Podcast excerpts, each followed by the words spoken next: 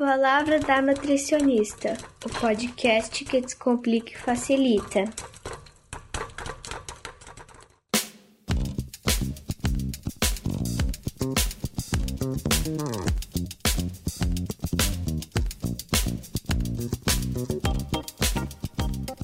Fala pessoal, tudo bem com vocês? Sejam muito bem-vindos ao nosso primeiro episódio de entrevistas de 2021 Lembrando que esse podcast também tem episódios no formato perguntas e respostas com a participação dos nossos ouvintes e o Pitada de Sabedoria, que é um episódio curtinho, vai direto ao ponto.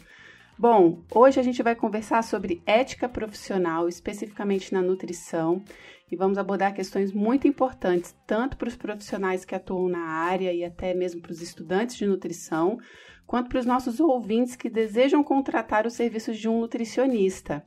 E para conversar comigo, eu convidei a Luciana Aragão, advogada, graduada pela UFRJ, acadêmica de nutrição do último período e cofundadora do grupo especializado em nutrição contemporânea, o GENCO.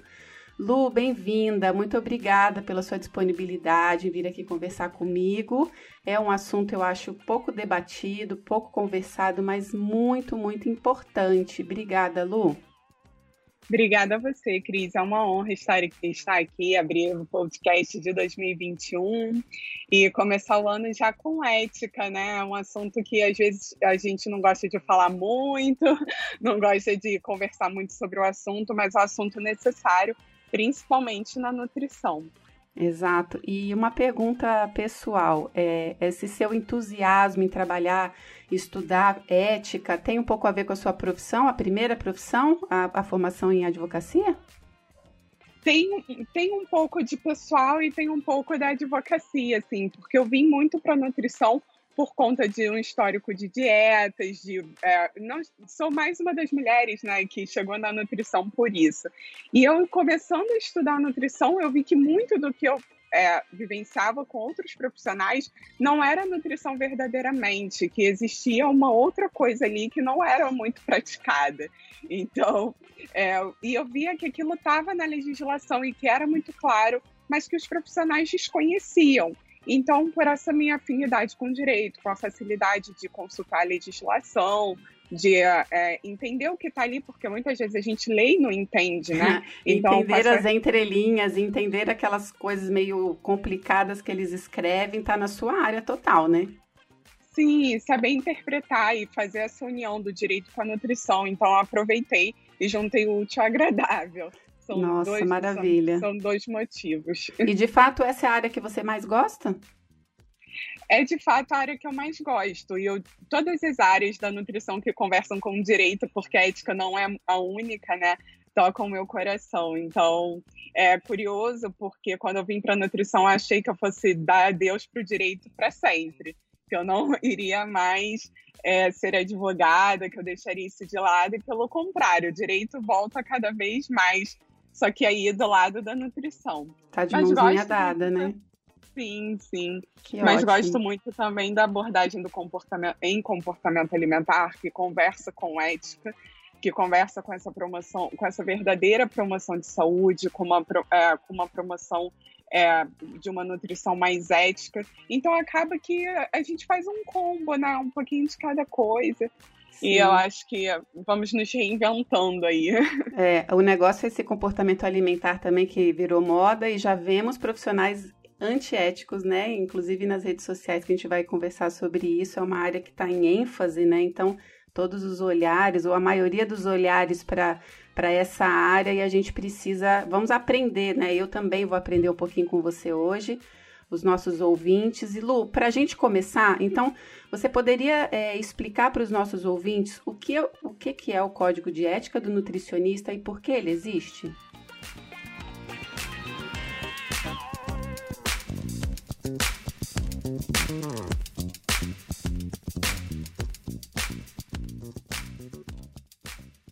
Bom, é, isso é um questionamento até mesmo entre os profissionais de saúde, entre os profissionais da nutrição, porque muitos se sentem injustiçados por existir um código de ética. como se vários profissionais, todo mundo pudesse fazer alguma coisa e o profissional da nutrição fosse proibido de tudo. Então, é, a, o ponto é, vamos aí puxar um pouquinho do direito, que nós temos a Constituição Federal, que é a nossa lei maior. Então, ela fica acima de tudo. E a Constituição Federal, ela prevê o livre exercício ao trabalho. Então, é um direito fundamental que todo mundo tem, porém, em algumas hipóteses, é, existem regulamentações em casos que exista necessidade. Então, na nutrição, a gente tem isso. Por quê? Porque a gente trabalha com direito à saúde. E aí, um outro parênteses: o direito à saúde ele não vem assim do nada, ele é um direito também fundamental, ele está ligado ao direito à vida. É, o nutricionista ele faz a defesa da, é, do direito da alimentação adequada e saudável. Então, tudo isso justifica que seja uma profissão que tenha uma regulamentação. E daí, é, nessa legislação aí, é, nessa legislação, o Conselho Federal de Nutrição ele tem o direito de emitir resoluções para poder regulamentar. Então, são várias resoluções. Uma dessas resoluções é o Código de Ética e Conduta do Nutricionista, a, a Resolução 599 de 2018. Então, lá a gente tem esse código de ética com as regras sobre o que o nutricionista deve ou não deve fazer.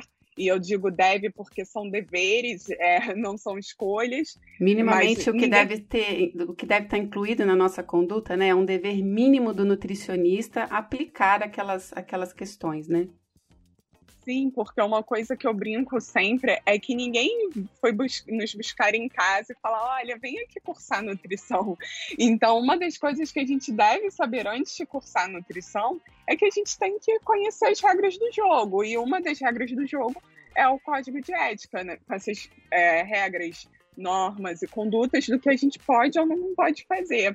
E aí, é, também, Cris, uma coisa que tem lá é, no Código de Ética é o direito de estar nas redes sociais. Então, no artigo 53, o Código de Ética permite. E aí, hoje em dia, como todo mundo está nas redes sociais, como todo mundo, to, qualquer profissional e até mesmo os leigos, né, a população em geral, é, hoje em dia todo mundo tem o um celular ali à mão, todo mundo está na rede social. Mas quando a gente fala de entrar ali como profissional de nutrição, a gente só, o profissional de nutrição só pode estar ali porque ele tem o direito de estar. E, daí vem todas as obrigações, todas as regras. Que vamos conversar que sobre isso, porque rede Sim. social agora tem bastante assunto, né? Muitos. E nessa questão de rede social, a gente já entrando, então, como é que ficam é, as blogueiras? Como é que ficam é, as nutricionistas que querem ser blogueiras, que tudo está muito misturado, né? É, o que que pode, o que que não pode, então aquela questão de abordar antes e depois, os desafios. É, eu acredito que existem profissionais em todas as áreas que são é, que têm má intenção ou que não querem seguir o código de ética, mas eu acredito que tem muita gente também que não sabe, né? Então não é por maldade, é por desconhecimento. Então eu acho interessante a gente alertar isso também, né? Outras questões relacionadas a botar foto do paciente e dizer que é o orgulho da Nutri, é, usar o próprio corpo como forma de promoção de, de sei lá, de conduta, alguma coisa nesse sentido. E, e, mais um monte de assunto que vai vir e a gente vai conversando e outras ideias. Eu também tenho uma pergunta pessoal que eu vou fazer. E aí, como é que fica essa questão? Bom, Cris, é, a gente precisa separar um pouco as blogueiras é, das nutricionistas que querem ser blogueiras. Por quê? Porque as blogueiras, elas são leigas, assim como para nutrição, assim como os estudantes de nutrição, ainda que estejam no final da faculdade, então, para você ser considerado nutricionista, você tem que fazer a faculdade e ter o registrativo. Então, ainda que você tenha cursado, mas não tenha o registrativo, você é considerado leigo. Então, nesse conjunto aí dos leigos, nós temos as blogueiras, os estudantes de nutrição. Isso, só te interrompendo, só te interrompendo para a primeira pergunta. Estudante Sim. de nutrição não pode atender paciente, não pode prescrever absolutamente nada. Confere? Confere totalmente. Tá. E a única hipótese, né, que o, que o estudante de nutrição prescreve alguma coisa em estágio supervisionado e quem assina é outro nutricionista, então nem é dele. Sim. Uhum. É a única hipótese. Mas aí o estudante de nutrição é considerado leigo, como as blogueiras, os médicos para nutrição são leigos, é, os profissionais de educação física. É, então, todo, todas essas pessoas vão ter o mesmo tratamento. Qual é? Eles não têm a responsabilidade do código de ética e conduta da nutrição, porque esse código de ética é da, dos profissionais. E, obviamente, é eles não possuem um código de ética específico e eles podem qualquer coisa, né? Sim, entre aspas, mas aí não pode qualquer coisa, por quê? Porque eles não têm a responsabilidade administrativa que vem do Código de Ética e Conduta do Nutricionista, mas eles têm responsabilidade civil, uhum. então eles podem responder por danos morais e materiais. Ah, e excelente. Tem... Uhum. E tem responsabilidade penal, então eles podem cometer crime e, também cometem a contravenção penal. Então, toda vez que uma blogueira fala um assunto é, privativo da nutrição, ou seja, um assunto que somente o nutricionista pode falar, que é o que está previsto na Lei 8.234 de 91, se eu não estou enganada, mas a Lei da Nutrição, é lá que vai ter o artigo é, dizendo o que é privativo do nutricionista. Então, toda vez que alguém fale alguma coisa que seja privativo do nutricionista, é, ele vai, essa pessoa vai cometer o exercício ilegal da profissão, que é uma contravenção penal. Só que, por ser uma contravenção penal, ela é uma ação penal pública e quem vai é, ser o, o responsável por essa ação é o Ministério Público. Por isso que quando a gente fala é, de blogueiro, a gente fala do coach, a gente fala. Dos influencers em geral, né? Sim, sim. Quem vai cuidar disso é o Ministério Público e não o Conselho. Então, normalmente, o Conselho só encaminha essa, essa denúncia não, é, não pode fazer, é, fazer, alguma fazer alguma coisa, né? Porque acabam até cobrando isso do conselho, mas não cabe a ele. Sim. O que cabe é essa fiscalização administrativa dos profissionais de nutrição. Que na teoria tudo que você está falando é maravilhoso se cada um fizesse só o que lhe convém, né? Mas não é o que acontece. E você acha que essa punição está acontecendo?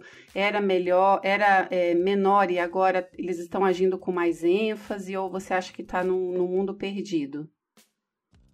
Olha, eu tenho esperança, né? Uhum. Eu acho que as coisas estão melhorando, ao mesmo tempo que cada vez mais sai um pouco do controle. Por quê? Porque todo mundo tem o celular à mão, todo mundo pode postar.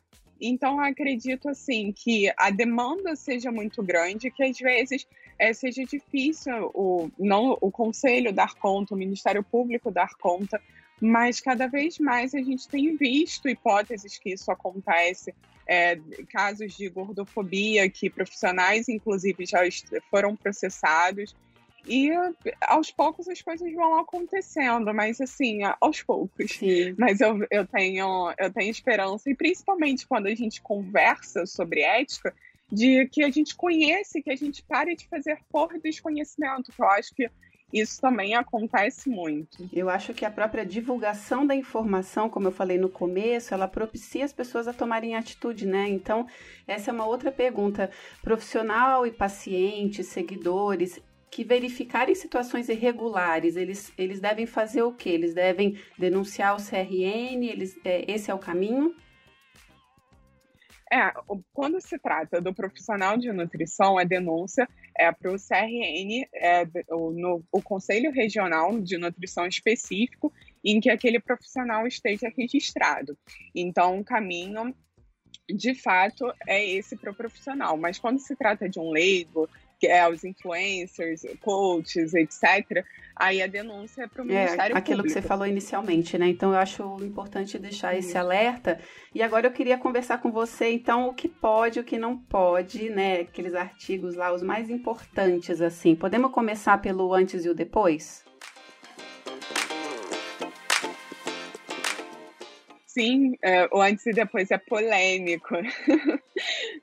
Então, é, o antes e depois é, um dos, uma, é uma das vedações né, que o Código de Ética e Conduta da Nutrição traz no artigo 58. Então, o profissional de nutrição ele não pode fazer postagem tentando demonstrar algum resultado de um trabalho dele e principalmente associar isso a algum protocolo, como se ele pudesse garantir esse resultado a qualquer pessoa. Primeiro que, antes de tudo, a gente sabe que não tem como garantir o resultado, porque pessoas têm sua individualidade.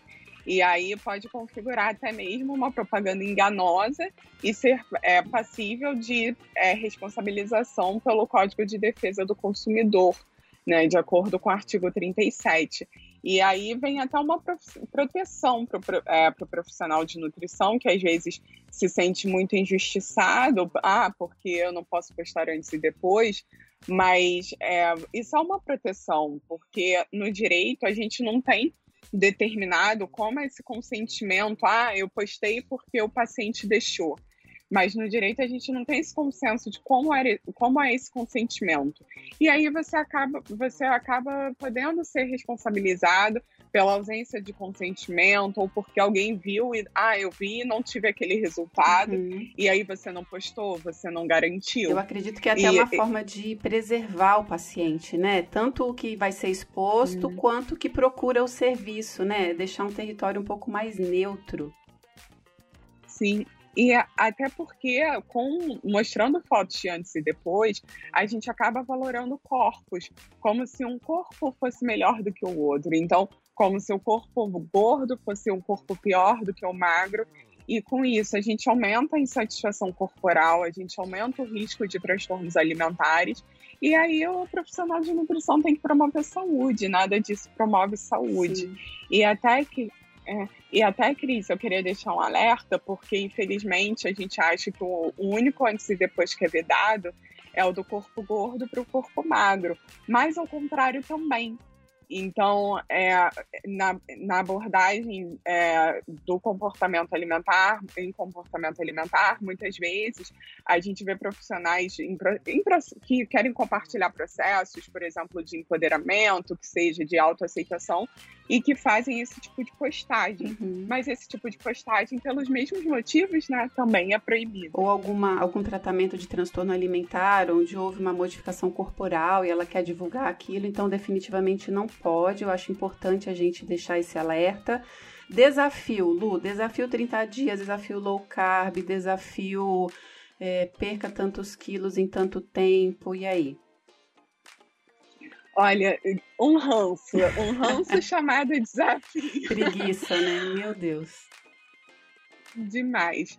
É, então, no código, porque o código de ética e conduta é, da nutrição, ele começa com vários princípios. Então, ele fala da promoção de saúde, de, da educação nutricional. Então, tudo isso já não combinaria muito com os desafios. Mas, se, se nós formos no artigo 56, ele veda que sejam feitas propagandas sensacionalistas, ou então que o nutricionista alegue que ele tem um método exclusivo, ou ainda que ele gere concorrência desleal. Então, a gente não pode, o profissional da nutrição não pode gerar prejuízos à população e uh, ninguém consegue promover saúde e educação nutricional em 21 dias.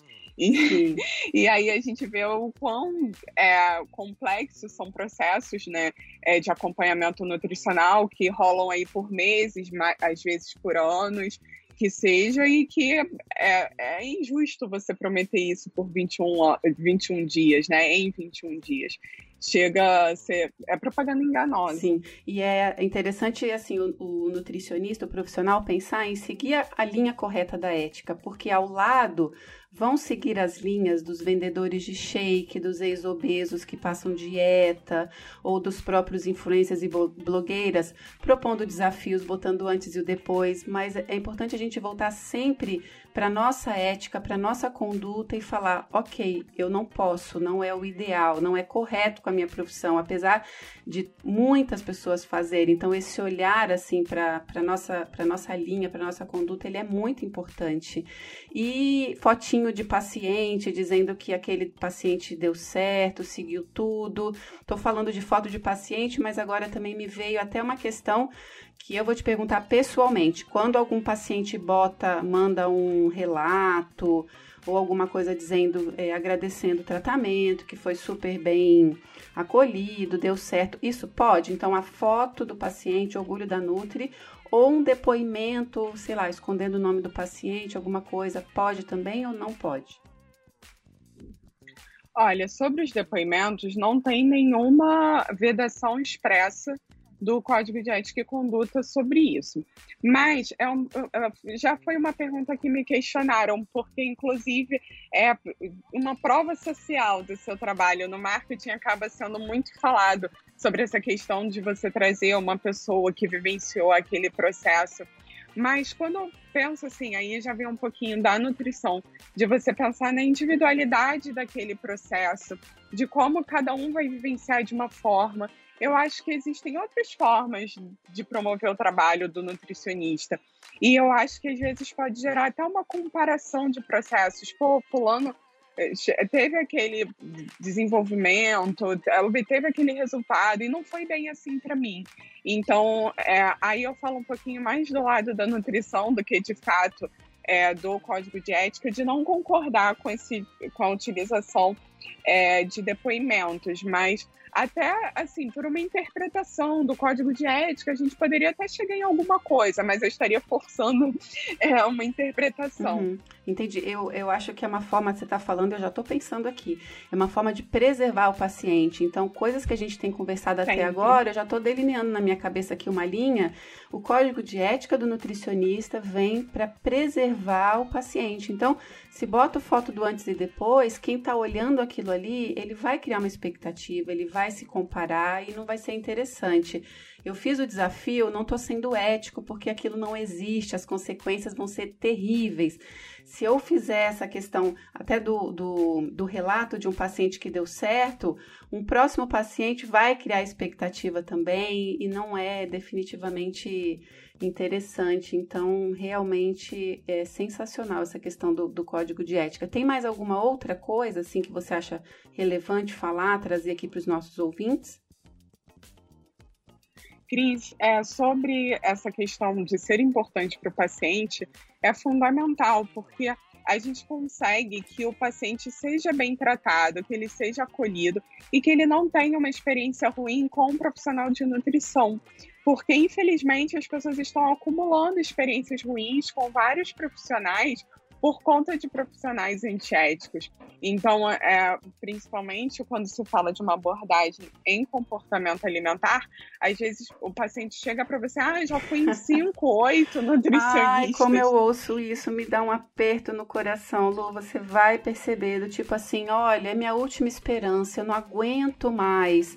Aí eles começam a relatar aquilo em situações de maus tratos mesmo, de, de gordofobia, a gente percebe muito, de, de condutas assim extremistas que a gente sabe que não funcionam.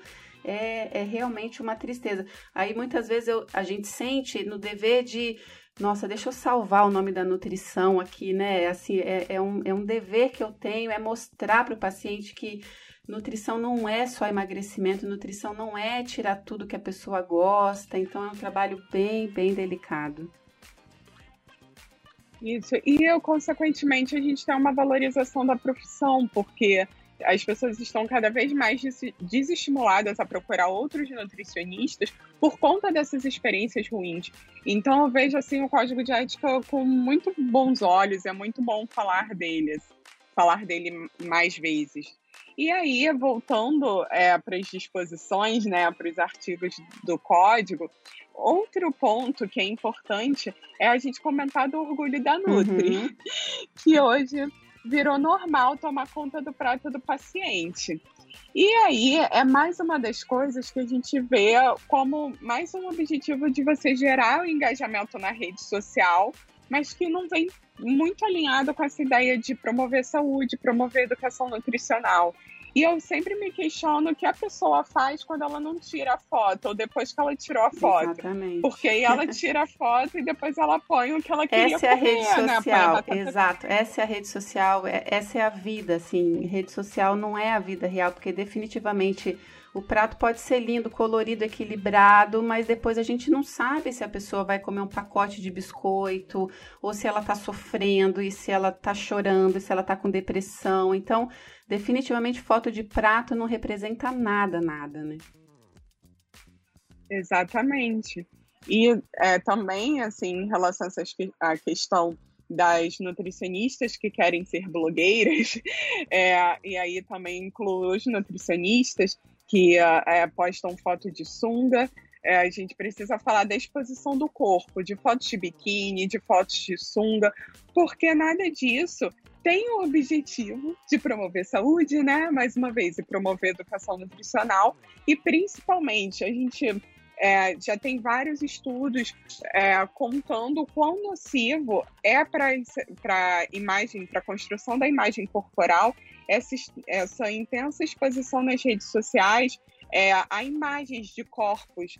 Então, acho que é, essa vedação que vem no artigo 58, na primeira parte, que é o mesmo artigo do antes e depois, mas é, quando fala do profissional na primeira parte, a gente precisa sempre pensar nessa questão da foto de biquíni, porque é, você está ali vendendo seu peixe no Instagram. Ninguém tem um Instagram profissional que não seja para vender o seu trabalho. E aí você está vendendo o seu trabalho com a foto do seu corpo esculpido. Sim.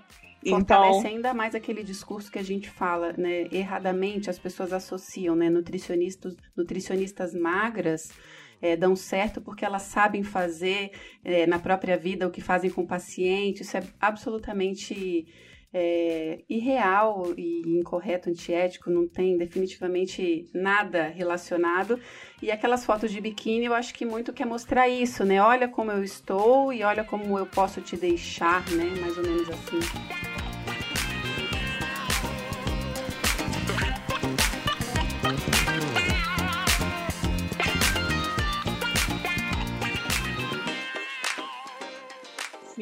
E aí eu sempre deixo a sugestão, que é muito postar uma foto de biquíni, cria uma rede pessoal só para as pessoas que é, te conhecem pessoalmente e que vão receber aquela foto ali, não no contexto de que você é um profissional da nutrição, mas que você é uma pessoa que gosta de ir à praia e que sente vontade de compartilhar uma foto de biquíni.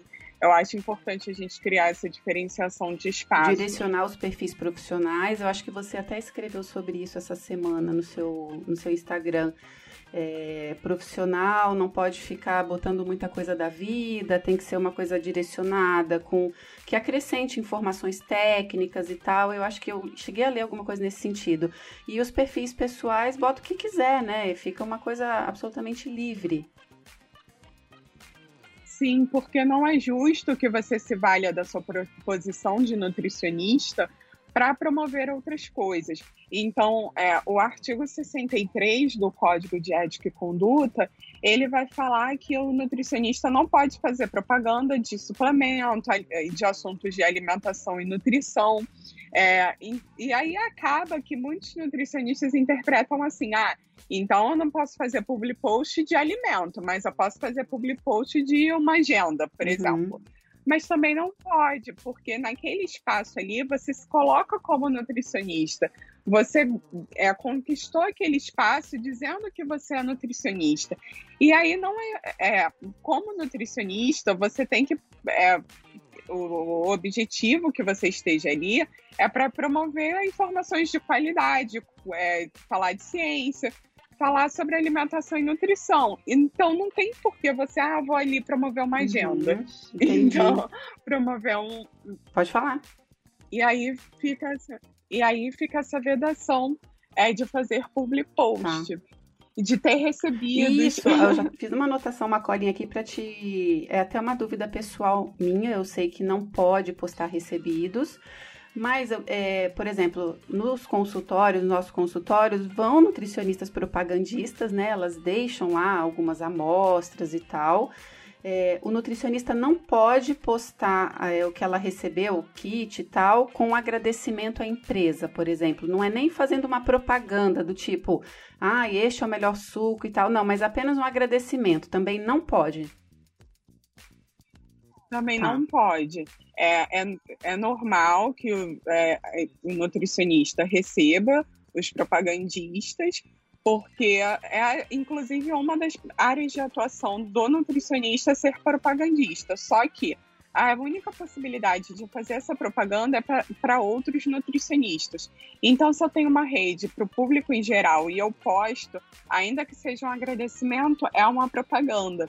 Então, o nutricionista ele deve experimentar produtos para recomendar, é, e, e, às vezes ganham canetas também. Então essa caneta tem que usar em casa, não pode usar Sério? na frente do Aquele shake, aquelas coisas de congresso não. que a gente recebe, bloquinho, não pode, porque senão você é uma forma de estimular ou de intencionar o paciente, né? Sim. E até mesmo quando é feita alguma recomendação para o paciente, sempre tem que ser da serem dadas três opções, pelo menos, a não ser que só exista um produto daquele tipo.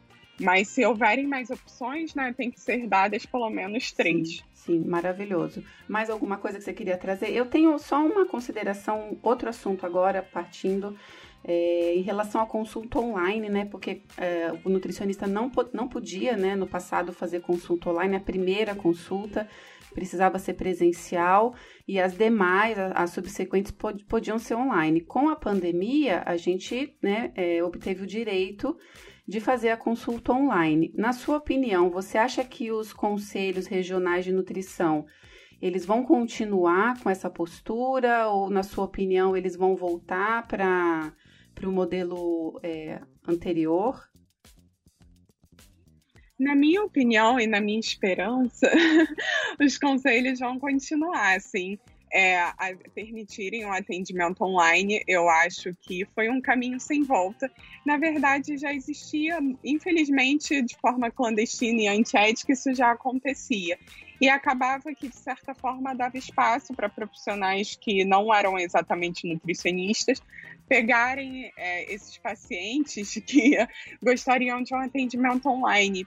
E eu, e eu acho também que o atendimento online ele é, democratiza muito o acesso à nutrição lugares, pessoas que às vezes não se deslocariam para um consultório, mas que, ah, eu vou ali ligar o computador e vou conversar com a Cris, vou me consultar com a Cris.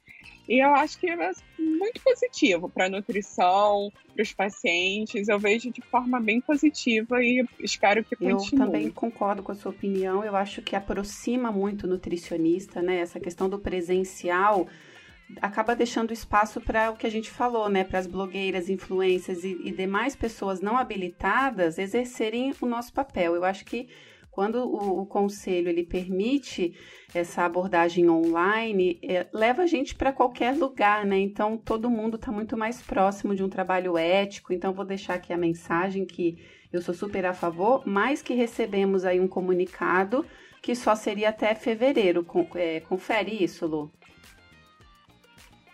Isso, porque na verdade eles precisam emitir novas resoluções é, para é, poder ser, eles têm que ir renovando, né? Só que enquanto enquanto não houver vacina, eu acredito que seja renovado, pelo menos. E depois, a, nós já temos a telemedicina, a psicologia há muito tempo já atende online. E eu acho que aí depois de um é, depois de tanto tempo de atendimento online, daqui a pouco acho que tem quase um ano. Foi em março a primeira, a primeira resolução sobre isso. atendimento online. Então, vai ser um caminho sem volta. Eu acho que isso que vai acontecer, vai se tornar um caminho sem volta, mas que para que seja efetivado, de fato, precisa dessa regulamentação é, definitiva. Você tem percebido concorrência desleal por essa questão online, no, no, nas redes sociais, algum nutricionista perdendo a mão e ficando excessivamente marqueteiro, ou você não, não chegou a perceber isso? O que às vezes é um pouco questionável é o fato de que, quando a gente fala de nutrição, a gente precisa sempre ficar atento à cultura do paciente. Então, não necessariamente eu sou do Sudeste. Eu posso ter dificuldades de atender alguém do Norte.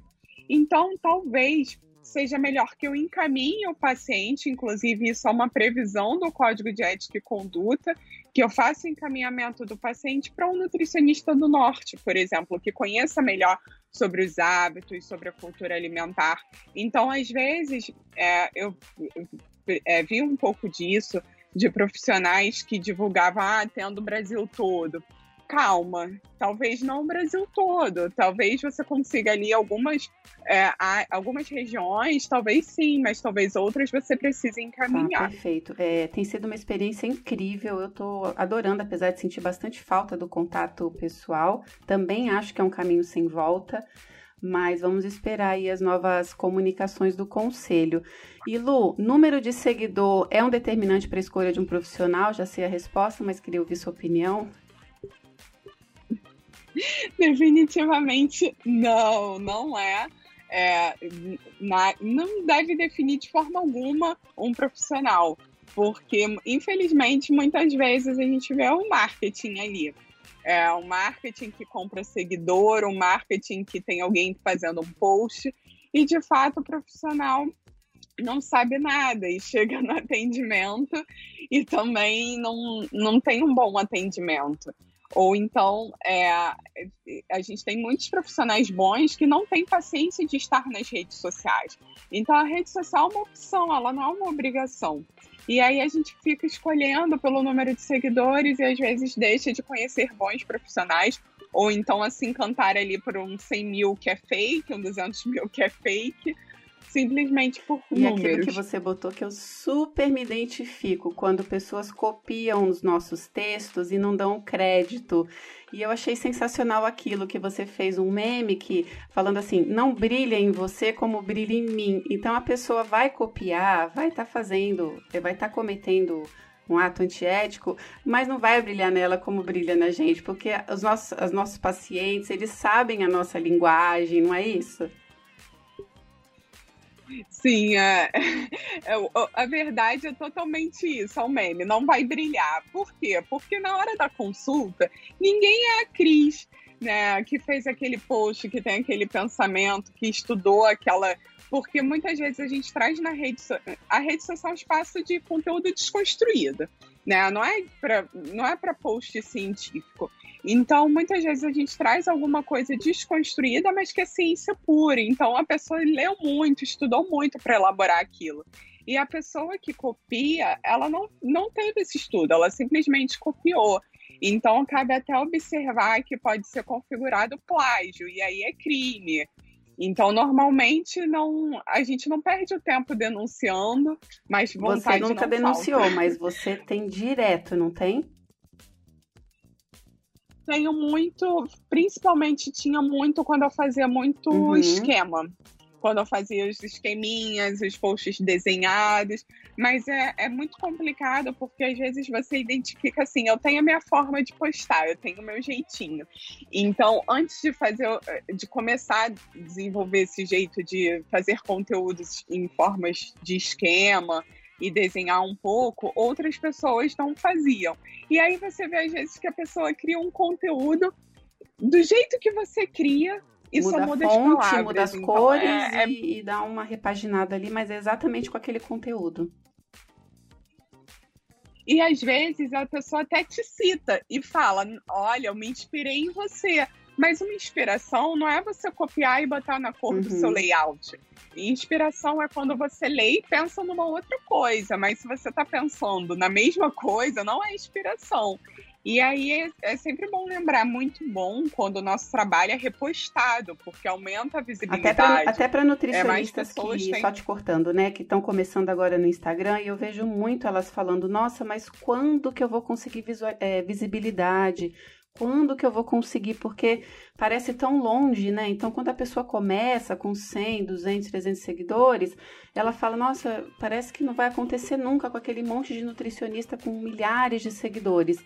O repost é produzir conteúdos de qualidade é, favorece o repost. E é através do repost que virão novos seguidores, pessoas importantes vão ter acesso à sua página e o conteúdo é, relevante vai começar a circular pelas redes. Então, essa é, é a melhor maneira né, de ser visto. Começar criando conteúdos importantes, relevantes e que, e que acrescentem, né? Sim, que promovam saúde, que tragam alguma coisa de positivo para quem está ali na rede social. E aí existem muitas formas de você promover conteúdos. Eu gosto bastante, eu tô até no TikTok, eu faço reels, que eu acho até uma coisa importante você trazer esse humor de forma inteligente, assim. Nem todo mundo gosta de fazer TikTok, mas se eu gosto, se eu tenho essa afinidade com vídeos, uhum. por que não? E aí você vai encontrando formas é, ali alinhando a ética com as redes sociais de promover o seu conteúdo. E aí você vai aumentando a visibilidade, mas sempre tudo com muita paciência. E às vezes é, o profissional acha que ah, eu tenho mil seguidores, isso não significa nada. Mas aquelas mil, se aquelas mil pessoas estiverem realmente conectadas com você, entenderem o objetivo do que você está postando, já é mais do que suficiente. A gente não precisa um milhão do blogueiro, a gente só precisa promover né, o nosso trabalho, ter conteúdos importantes. E com o tempo as pessoas vão conhecendo o seu trabalho, vão conhecendo a forma que você se posiciona. E até eu fico muito envaidecida e feliz com o convite para falar de ética, porque foi uma coisa que eu fui brigando aos pouquinhos Nossa, ali o espaço é todo sociais. seu. Nossa, eu olho e falo, gente, ela sabe tudo, deixa eu aprender aqui um pouquinho. E aí eu fui é, brigando ali, fazendo playlist e perdendo seguidor, Sim. porque Ai, falar que chato, de ética, perder né? seguidor, que coisa, não é... não quero ler isso daqui, não quero esse assunto, e vai aquele monte de seguidor embora, né? Vai. Não, eu não ganho seguidor fala, falando de ética, eu perco. Então, é um trabalho assim de formiguinha, mas que começou nas redes sociais e me abriu portas para palestras. Então, já palestrei em universidades, palestrei em congressos online. Então, as coisas vão acontecendo, mas a gente precisa ter paciência. É, essa, é, eu estou agora indo para o final da faculdade e eu tenho o perfil profissional desde o começo. Então, são quase quatro anos, pelo menos, aí na, é, nessa jornada. Então a gente precisa ter paciência Sim, um pouquinho. Você tá, tá, tá, tá, trilhando um caminho muito, muito bacana. Lu, em relação ao que a gente conversou, nosso bate-papo, eu aprendi várias coisas, reforcei algumas coisas que eu sabia. Parece que a gente é, retoma um caminho assim, fala, não, eu tô indo por aqui, né? Às vezes o dedo coça pra gente botar uma coisinha ali, mas não, não, não, não isso não vai acrescentar em nada. Então, foi demais o bate-papo. Eu queria saber se você tem mais alguma consideração a fazer, algo que a gente não abordou, alguma informação. Fica à vontade. Eu agradeço muito a oportunidade, mais uma vez, de falar de ética, porque a gente vai aos pouquinhos, assim. É, até cada vez que eu falo de ética, eu reforço esse desejo Sim. dentro de mim, porque é, é difícil. É porque é muito mais fácil você gerar engajamento sendo antiético, infelizmente. Você colocar o dedo na ferida, você fazer alarde, você lacrar nas redes sociais, você postar uma foto do corpo, tudo isso é mais fácil quando se fala de rede social. Mas quando a gente pensa nesse propósito do que a gente quer da nutrição, do que a gente quer ver na nutrição, do que nós queremos para os pacientes, para as pessoas, para o mundo, eu acho que o coraçãozinho vai ficando quente e a gente percebe que está no caminho certo. E vendo assim que cada vez mais eu consigo chegar a outras pessoas, não apenas profissionais, mas também o público em geral que já às vezes comenta comigo assim: ah, eu vi isso uhum. e eu vi que era uhum. errado. E eu parei de seguir. Então, eu não, ah, eu ia naquele profissional, mas aí ele postou uma foto assim, eu falei, não vou. Então, são coisas que é, me, deixam, me deixam tristes por ainda acontecerem, mas eu fico feliz, porque quando, com, quanto menos pessoas consumirem esse tipo de conteúdo, menos eles, esses conteúdos vão ser replicados. Então, quero só agradecer mais uma vez a oportunidade de falar de ética, que é sempre muito bom. Agradecer o convite, foi ótimo. Maravilhoso. Deixa seus contatos aí para os nossos ouvintes, suas redes sociais, como que as pessoas te encontram. É, vai apresentar o TCC já? Como é que está seu esquema aí para finalizar a graduação? Olha, na, no Instagram, que é a minha maior rede social, eu tô lá como arroba Luu2Us Aragão. É Luu de Luciana, não de uhum. Luana, Aragão. E nas outras redes sociais eu tô como arroba, no YouTube, no Twitter, no TikTok, eu tô como arroba é, Aragão Luu, ao contrário. E eu estou finalizando a minha graduação, agora faltam os estágios e o TCC. E não é surpresa que meu ah, TCC é sobre ética, uhum. sobre a importância sobre a importância da atuação ética do nutricionista na prevenção de transtornos alimentares e obesidade. Então, isso vem aí também num viés acadêmico. E espero em agosto poder anunciar que minha agenda Nossa, de atendimento que orgulho, está aberta. Mas aí depende... Você vai ficar feliz com essa frase. Minha agenda de atendimentos está aberta.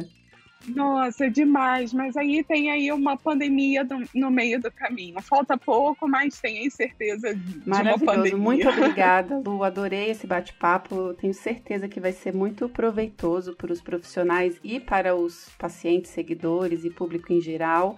Obrigada mais uma vez.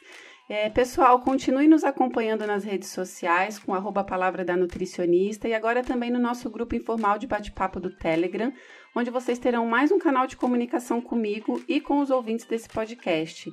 E para quem quiser maiores informações sobre o meu trabalho, consultas, enfim, é só enviar um e-mail para o palavra da nutricionista, É isso, um abraço e até a próxima!